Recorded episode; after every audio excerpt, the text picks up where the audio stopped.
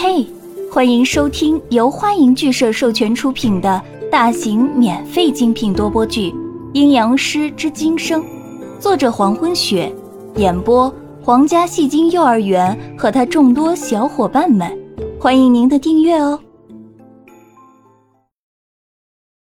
第一百零七章，不用，我没事。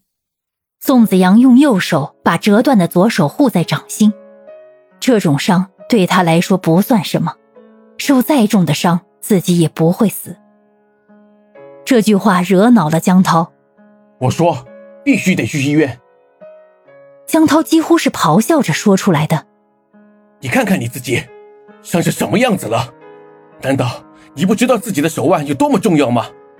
手都被折断了，还要逞强，你到底在坚持什么？第一次。江涛动怒，对宋子阳这么讲话，就连站在一旁看热闹的族桑都好奇的静静听着两人的谈话。族桑浅褐色的眼睛里倒映着江涛的影子，眼中奇异的神采刺眼的难以诉说。这样好的身体，如果自己得到了，会怎样呢？族桑唇角扯动，笑了出来。这会是一句。不错的身体。两个人吵架没什么可看的。思考了下，足桑默默的转身离开。江涛和宋子阳并没有发现，足桑走之前那种很奇异的眼神。他们现在倒是像两只刺猬，竖起满身的尖刺，指向对方。不用。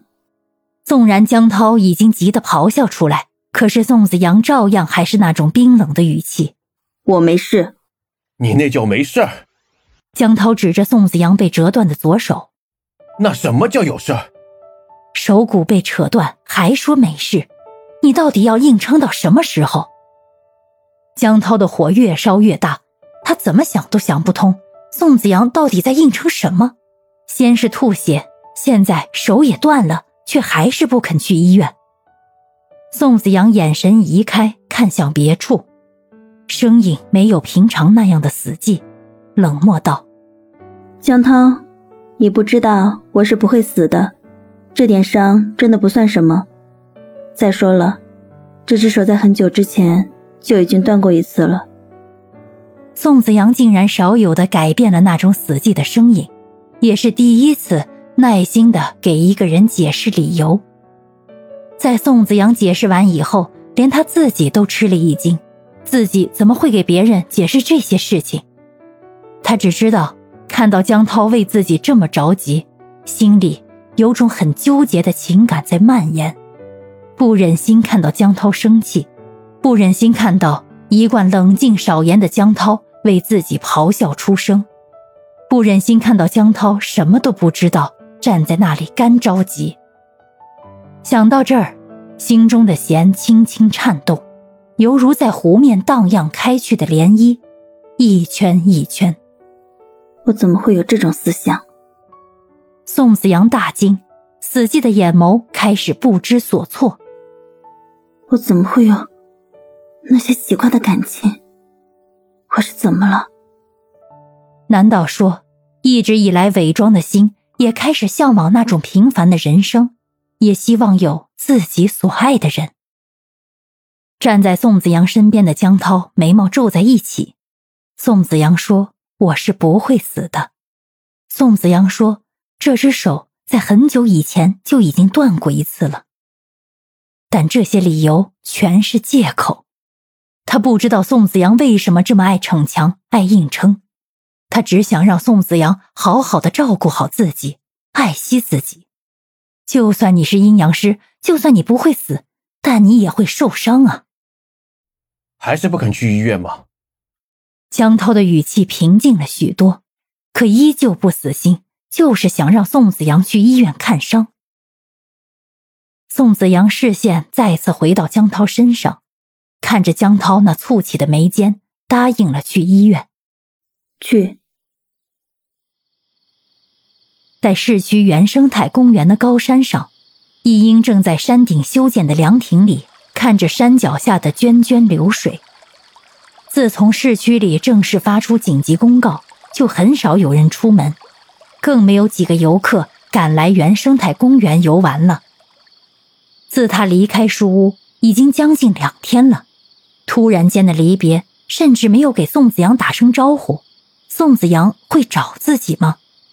不会，宋子阳不是那种人。在易英的左侧站着另一名男子离人。离人穿着长长的拖到地面的旗袍，旗袍底色月白，在绸布上面用紫线绣着大片的竹子。紫色的竹子倒是很新奇，离人总是不愿梳理那长长的紫发。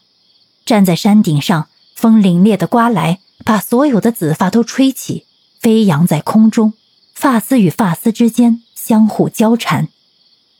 远远的望去，山顶上的离人倒真像是上古神仙，站在群山峻岭间，静观人世间的动荡格局，不食人间烟火。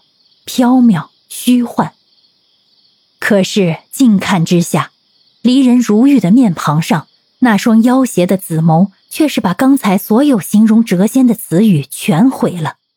这人美的邪恶，却又不失上善若水之韵味。一英站在离人的身边，也不得不甘拜下风。你在想什么？离人看着易英若有所思的目光，猜测道：“猜想子阳。”正是。易英也不说假话，直接承认。离人的目光眺望着远方，声音愈发飘渺：“你知道我在想什么吗？”淡紫色的眼眸被阳光照射，闪耀着妖异的璀璨光芒。我在想，是不是应该帮帮子阳？说到这儿，离人才看向易英，一字一句的说：“我刚刚得知啊，子阳的手被人折断了。”感谢您的收听，如果喜欢，请点击订阅、转发、评论哟，爱你们，比心。